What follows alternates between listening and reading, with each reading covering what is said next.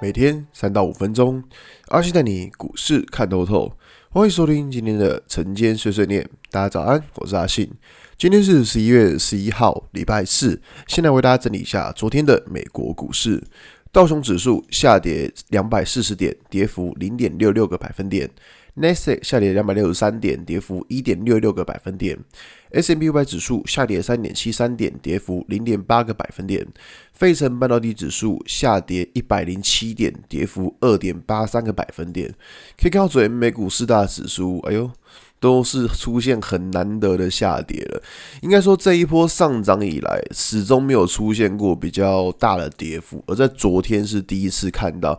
所以，其实看到不管像是道琼指数、纳斯纳斯达克，那尤其像是费城半导体，还跌得特别的重。那当然，就是以这种情况来说的话，呃，这一波的上涨，你也可以发现说，是第一次出现了今天低点比昨天还要低的情况。所以说，短线上会去思考，就是说，诶，这边会不会有一点出现，就是可能要开始整理的现象？当然，这个我们不知道，因为要先看一下说指数能不能够重新站回五日均线，因为。短线上来看啊，就是美股四大指数几乎全部都破了五日均线了，所以说这边如果就算整理一下，可能也不是一个什么太意外的情况。那我们再来回到台股来看，台股其实在呃，我相信今天台股一定会受到美股的影响，因为昨天美股是大跌嘛，那。呃，先来讲一下，就是追美股大跌的原因，其实就是因为通膨飙升，所以造成市场上的疑虑。OK，好，那可是你去想一件事情哦，通膨飙升造成市场上会提前升息的疑虑，其实这个东西不是在前几天的时候。联准会主席才有讲过嘛？大家还记得吗？就之前联准会主席才有讲过，说他觉得通膨是一个暂时的现象。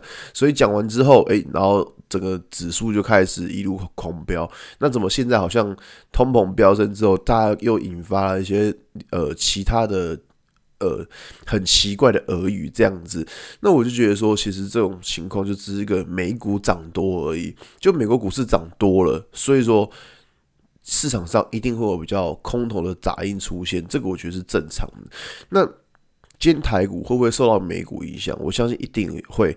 那只是说一样，就是先看一下说，因为毕竟美国股市已经把昨天低点给跌破，所以说台股在这边其实也会比较担心，就是说会不会短线上出现一个整理的情况。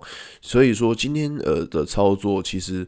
第一个，我觉得会先看一下，说五日均线撑不撑得住。再就是第二个，去看一下，就是说族群的轮动。因为你看到昨天台积电公布营收，联发科公布营收，这两根神主牌的营收都非常的烂，你知道吗？台积电跟联发科的营收都是月减非常的多，所以说其实呃。可以看到，就是说今天的电子股，相信压力应该会比较重。那如果电子股压力比较重的话，那就会思考说，资金它会不会跑到，比如说像船厂或金融来撑盘之类的。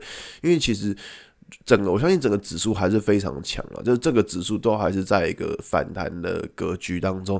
那只是说你要去观察，说到什么时候有可能会出现一个反转的情况。那当然，以现在的情况。研发科、台积电的营收都不是这么漂亮，也可可能会压抑到整体电子股的走势，所以我觉得今天的操作会稍微小心一点，多看看状况吧。好吧，今天节目就到这边。如果你喜欢今天内容，记得按下追踪关注我。如果想知道更多更详尽的分析，在我的专案《给通勤族的标股报告书》里面有更多股市洞察分享给大家哦。阿信晨间碎碎念，我们明天见，拜拜。